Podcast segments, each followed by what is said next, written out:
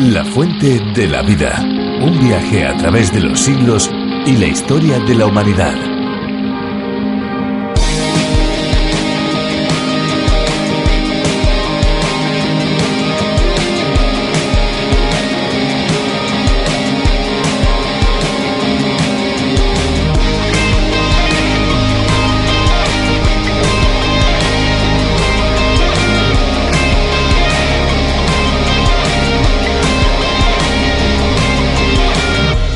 Todos sabemos que en la actualidad, y pese a que la ONU lo haya declarado como un derecho humano, el agua es un bien escaso.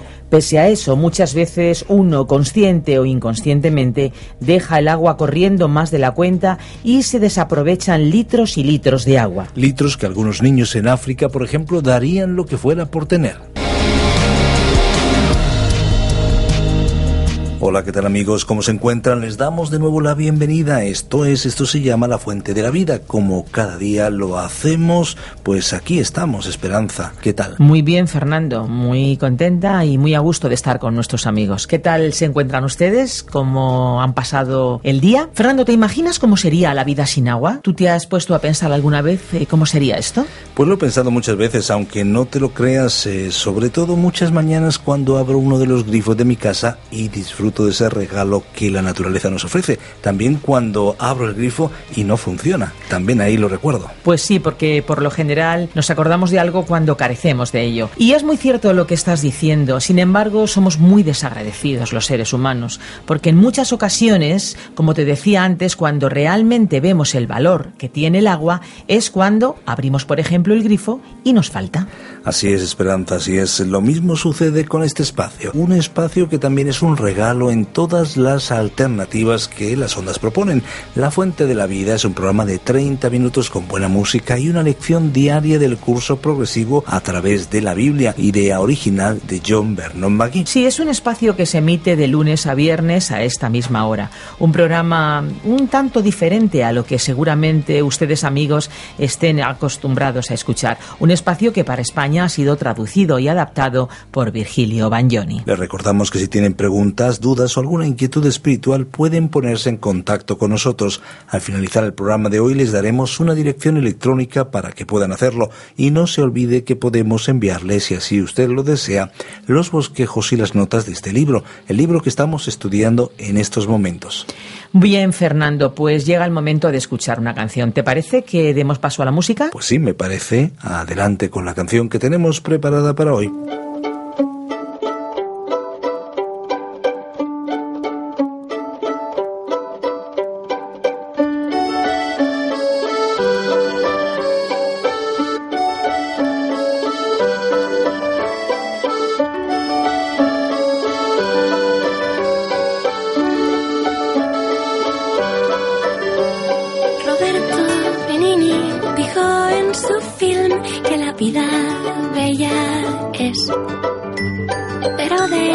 Que yo te conocí, marco con subrayador esa expresión.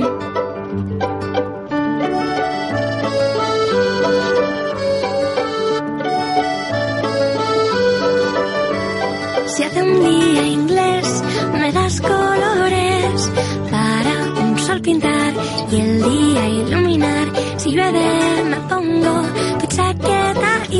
Los charcos puedo saltar sin problemas. Y si mi camino es una cuerda floja, tú serás la red que en la caída me coja. La vida es bella si tú estás en ella. La vida es bella si tú estás en ella.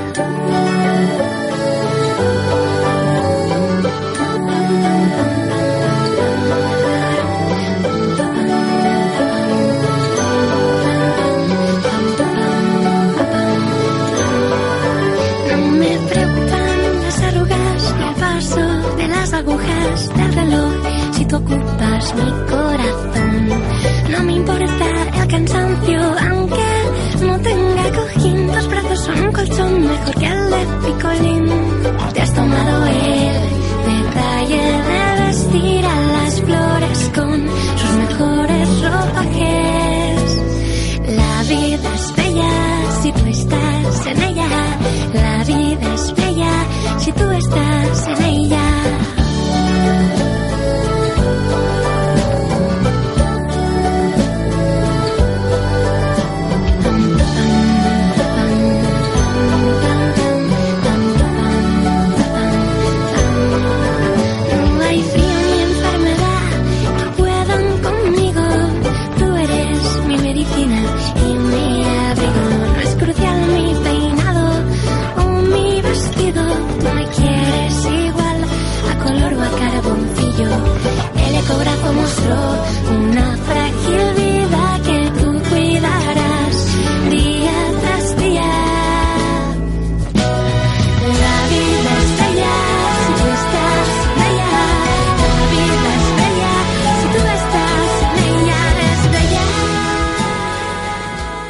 Periodos más oscuros de la historia fueron las décadas de 1930, 40 y 50.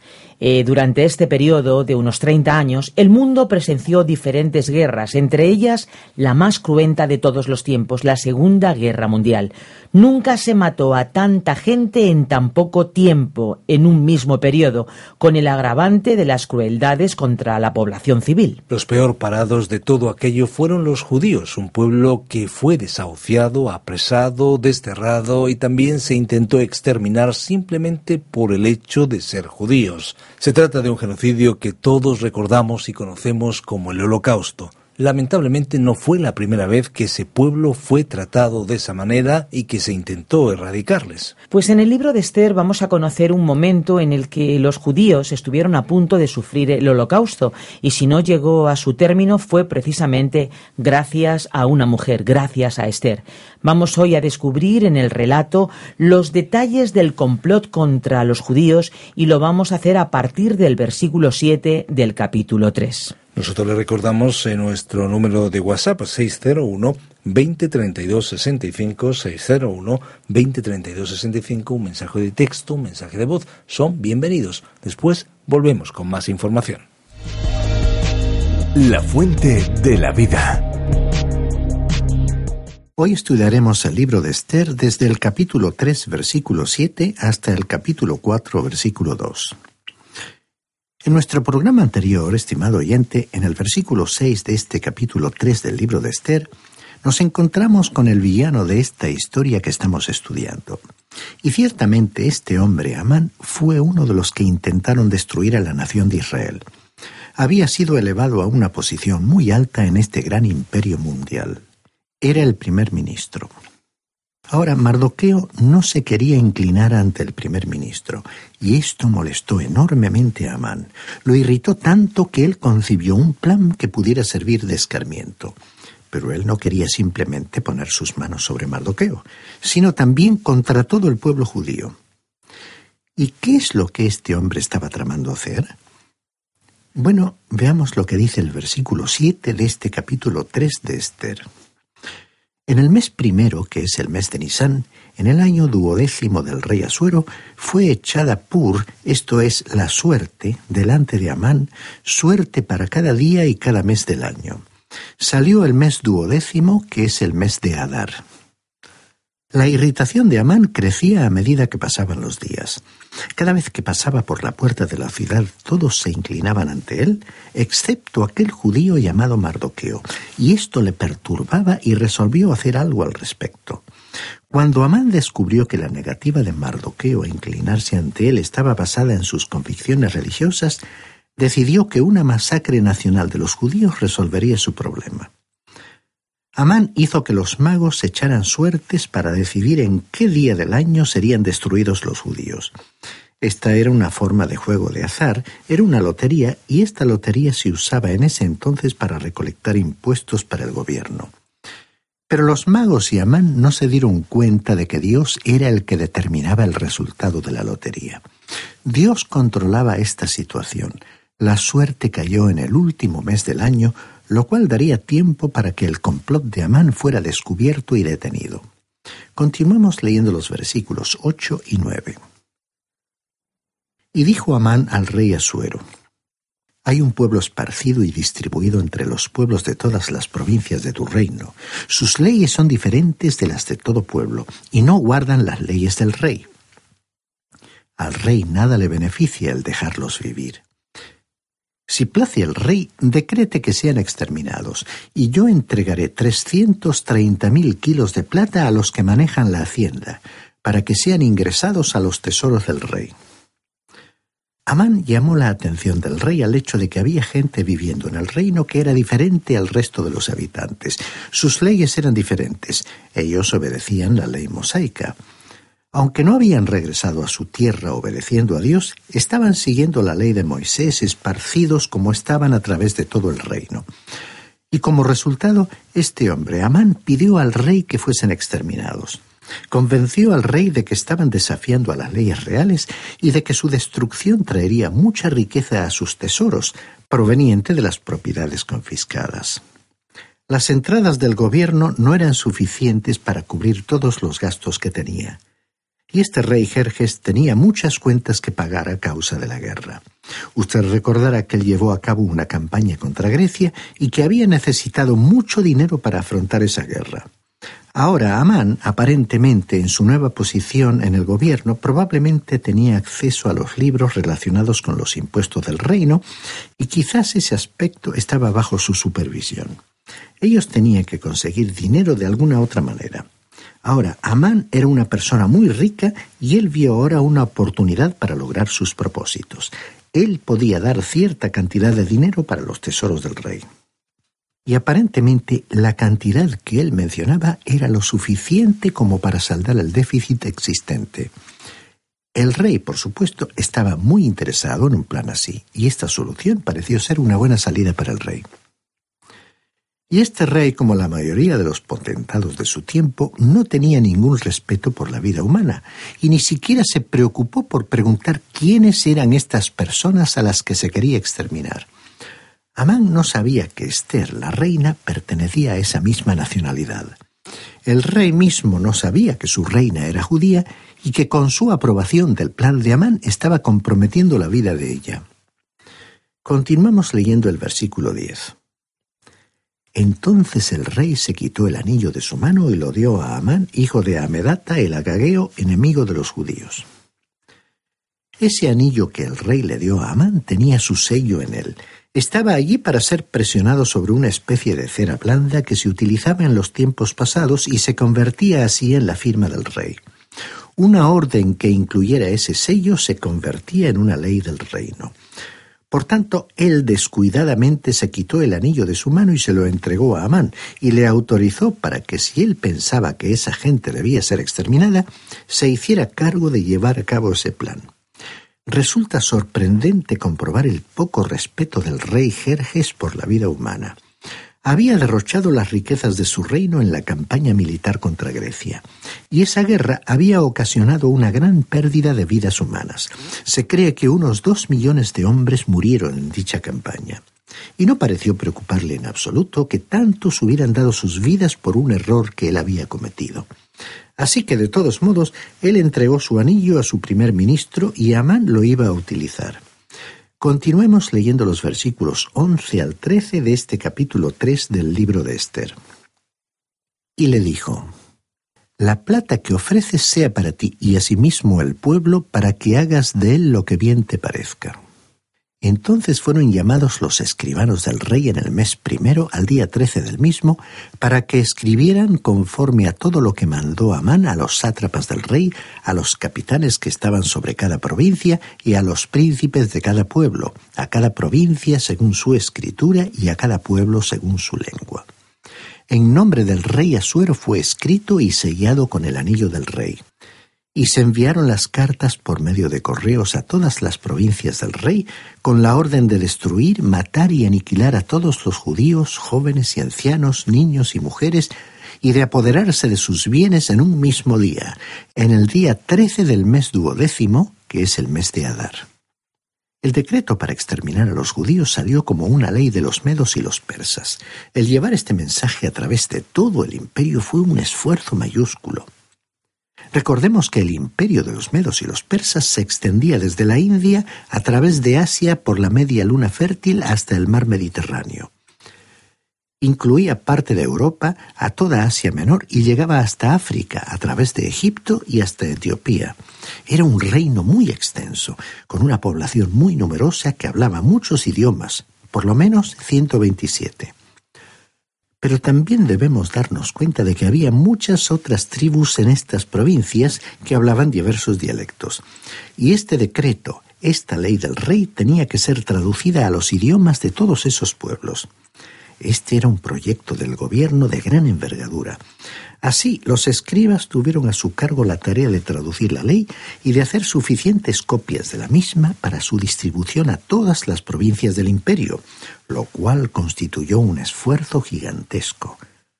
Una vez preparadas las copias tenían que ser transportadas en camellos, en burros y por medio de mensajeros. Todos estos mensajeros llegaban, tomaban las copias que les correspondían y salían en dirección a la ciudad que les tocaba. La gente que vivía en la capital, Susa, podía observar toda esta actividad y pensaba que estaba sucediendo algo que sería de mucha importancia para la nación. Todo este movimiento en la ciudad capital les llamaba la atención. En un día determinado, los judíos debían ser exterminados. Esta ley daba libertad a todos los que tenían prejuicios antisemitas para obrar de acuerdo con sus propios deseos. En ese día fijado, el matar judíos sería una acción legal. Como ya dijimos, esta ley fue promulgada como una ley de los medos y los persas. Se nos ha dicho desde el principio de este libro una y otra vez que una vez promulgadas estas leyes eran irrevocables, no podían ser modificadas ni repetidas. Luego veremos que otra ley sería promulgada para contrarrestar los efectos de esta. Sin embargo, esta ley que estaba en ese momento siendo distribuida tenía que ser inscripta en los libros del reino. Continuemos leyendo los versículos 14 y 15 de este capítulo 3 de Esther. La copia del escrito que se dio por mandamiento en cada provincia fue dada a conocer a todos los pueblos a fin de que estuvieran listos para aquel día. Los correos salieron con prontitud por mandato del rey, y el edicto fue publicado también en Susa, capital del reino. Y mientras el rey y Amán se sentaban a beber, la ciudad de Susa estaba consternada. La capital del reino, Susa, estaba perpleja. La gente de esa ciudad no podía comprender lo que estaba sucediendo. Los judíos no eran traidores, no habían cometido ningún crimen, ¿y por qué se deberían tomar medidas tan extremas como esta de tratar de exterminarlos? Aunque pueda que no les gustasen los judíos por considerarlos extranjeros con costumbres diferentes, no querían exterminarlos, no podían entender por qué el rey Jerjes había permitido que un decreto como este fuera promulgado. Así que un día al atardecer pudieron ver a los jinetes recibiendo sus órdenes y saliendo apresuradamente. Literalmente cientos de hombres debieron ser llamados al servicio activo debido a la gran extensión del reino. Los sorprendidos habitantes de la ciudad pudieron ver a los mensajeros portando las copias de esta nueva ley. Una compañía de ellos salió y se dirigió por un camino hacia el sur, otra hacia el norte, una en dirección al oeste y otra hacia el este. Viajaron toda la noche. Cuando llegaban a un pueblo colocarían copias de la ley en el lugar reservado para los anuncios oficiales para que la gente las leyera a la mañana siguiente. Y entonces los mensajeros continuaban su viaje. Cuando los caballos se fatigaban eran reemplazados por otros caballos de refresco. Y así fue como por todo el reino se difundió el decreto que establecía que los judíos debían perecer, llevado por hombres que se apresuraban a cumplir la orden del rey. Pero la conmoción que reinaba en la ciudad no molestó para nada al rey. Él y Amán se sentaron juntos y se pusieron a beber. Allí pasaron unos momentos muy alegres, pero el rey no se había dado cuenta que ese decreto, que esa ley, también tenía un efecto sobre la reina. Ya hemos dicho que él aún no sabía que ella pertenecía a la nación de Israel. Él se daría cuenta de eso muy pronto. Pero la ley ya se había publicado para exterminar a todo ese pueblo. El antisemitismo tuvo su origen en las fábricas de ladrillo de Egipto bajo la mano cruel de Faraón, allí donde los judíos se convirtieron en una nación. A partir de aquel momento, grandes naciones del mundo se han puesto en contra de ellos. Esa fue la historia de Asiria y fue el caso de Babilonia que les condujo al cautiverio. En este libro de Esther estamos viendo el caso de Persia. Roma también adoptó esa actitud y la Inquisición española fue principalmente dirigida contra ellos. Después, bajo el dominio de Hitler, se ha estimado que murieron unos seis millones de judíos. ¿A qué se debe la existencia del antisemitismo? Analicémoslo brevemente. Hay dos razones que lo respaldan. La primera es natural y la segunda sobrenatural. La razón natural tiene que ver simplemente con factores como la personalidad y el carácter. Algunas personas les consideran un grupo cerrado con cuyos miembros no parece fácil establecer relaciones de amistad porque ellos se vuelcan mayormente en vincularse con la gente de su propio grupo racial. Otros sienten envidia por su habilidad comercial y aún a otros les molestan sus costumbres, relacionadas principalmente con su religión. Estos son, pues, factores subjetivos, porque otras personas quizás les admiran por la forma en que preservan su identidad a través de los siglos. Ahora digamos algo sobre la razón sobrenatural por la que son odiados. Por la providencia y designo de Dios, los miembros de la raza judía fueron los custodios de la palabra escrita de Dios. Nuestra Biblia nos ha llegado a través de ellos, y Dios les eligió a ellos con el propósito de que transmitiesen las escrituras. Y Satanás les odia por ello, y además porque el Señor Jesucristo al venir a esta tierra físicamente nació en ese pueblo. San Pablo, hablando de los judíos, dijo en su carta a los Romanos capítulo 9 versículo 5 de quienes son los patriarcas y de quienes, según la naturaleza humana, procede el Cristo. Por estos motivos existe hacia ellos un odio sobrenatural, lo cual aparece reflejado en la Biblia. Varias naciones del mundo se han dejado impulsar por este odio en diversas épocas de la historia. Ahora, esa ley no podía ser revocada. Ya hemos visto una ley que había apartado a la reina Basti del trono y que no podía ser cambiada, ni el mismo rey podía hacerlo. Ahora, esta ley de exterminación de los judíos había sido promulgada y aprobada con la firma del rey. Era la ley de los medos y los persas y no podía ser cambiada. Ahora, ¿cómo podía Dios salvar a su pueblo? tendría que haber otro decreto escrito por el rey. Alguien iba a tener que intervenir. Y podemos decir de paso que Dios había estado preparando el camino para resolver esta situación. Cuando comenzamos a estudiar este libro hablamos de la providencia de Dios.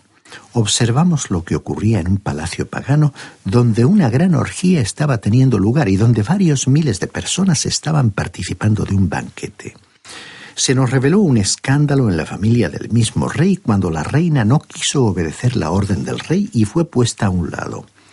Quizás alguien pregunte, ¿qué tenía que ver esto con lo que estaba ocurriendo en este momento? Pues tenía una gran relación. Dios estaba actuando y continuaría haciéndolo de una manera poderosa. Él había colocado a una persona en una posición al lado mismo del trono y ella sería el medio por el cual los judíos podrían salvarse.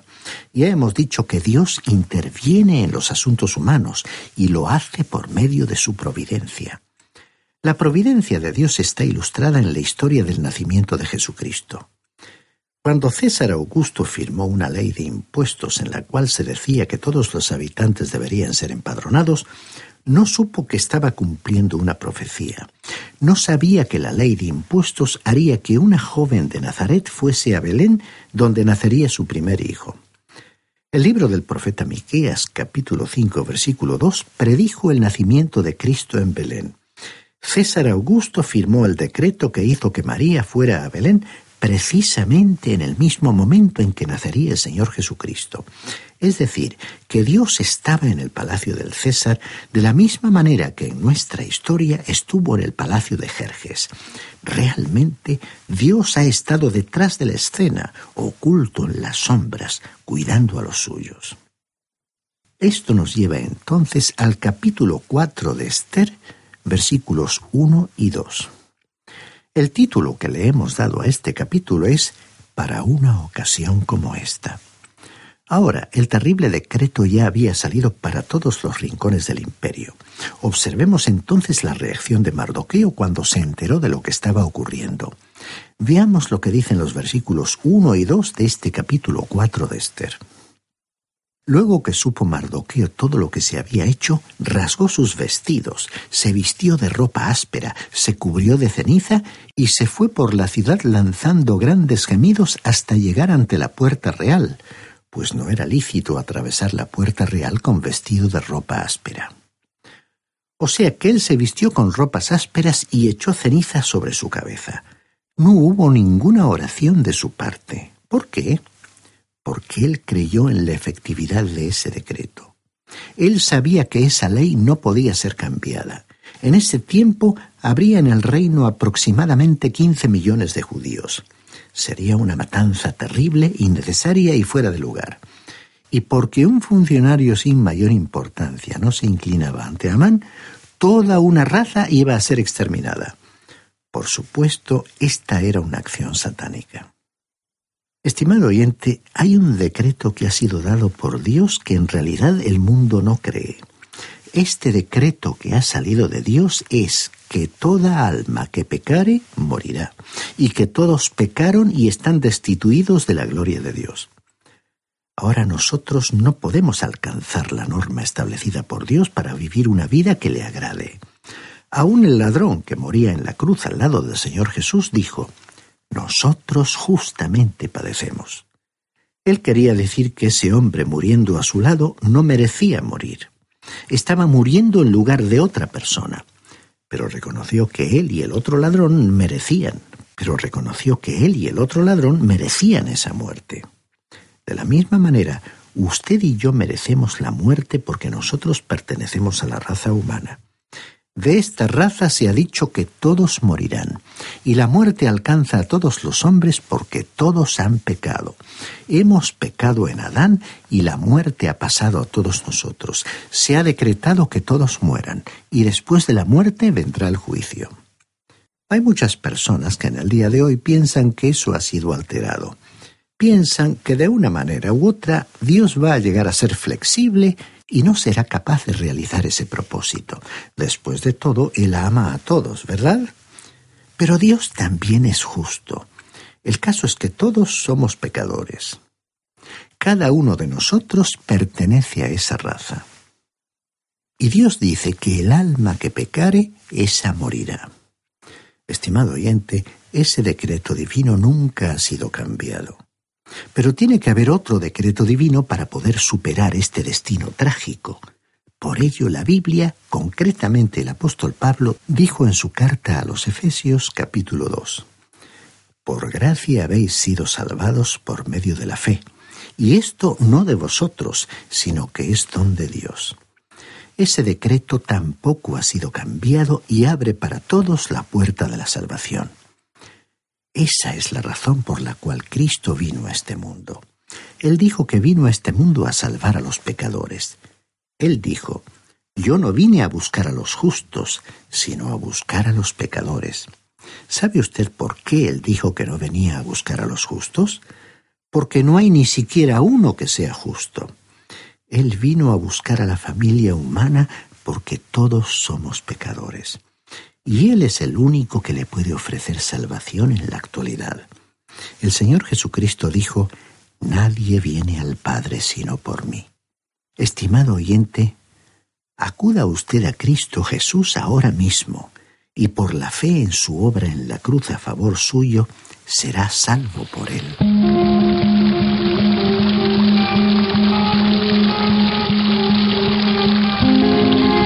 Esperamos que con la exposición de hoy algunos interrogantes que tal vez algunos de nuestros amigos tuvieran se hayan solventado. De cualquier manera, hay mucho más preparado para sucesivos espacios que estamos seguros serán de su provecho. No queremos, amigos, marcharnos sin decirles que La Fuente de la Vida es un programa basado en el espacio de John Vernon McGee a través de la Biblia. Un programa que se emite en más de 80 países por todo el mundo. Aquí en España ha sido adaptado y traducido por Virgilio Bagnoni. Es un programa presentado por Radio Encuentro, Radio Cadena de Vida, por Radio Transmundial en España. Y hasta aquí hemos llegado. Recuerden que si lo desean pueden llamarnos al teléfono 91 422 0524 o bien escribirnos a info arroba radiocadenadevida.com. Nosotros les dejamos ya, pero queremos hacerlo con un reto, con un desafío. Hay una fuente de agua viva que nunca se agota. Beba de ella. Este ha sido un programa de Radio Transmundial producido por Radio Encuentro, Radio Cadena de Vida.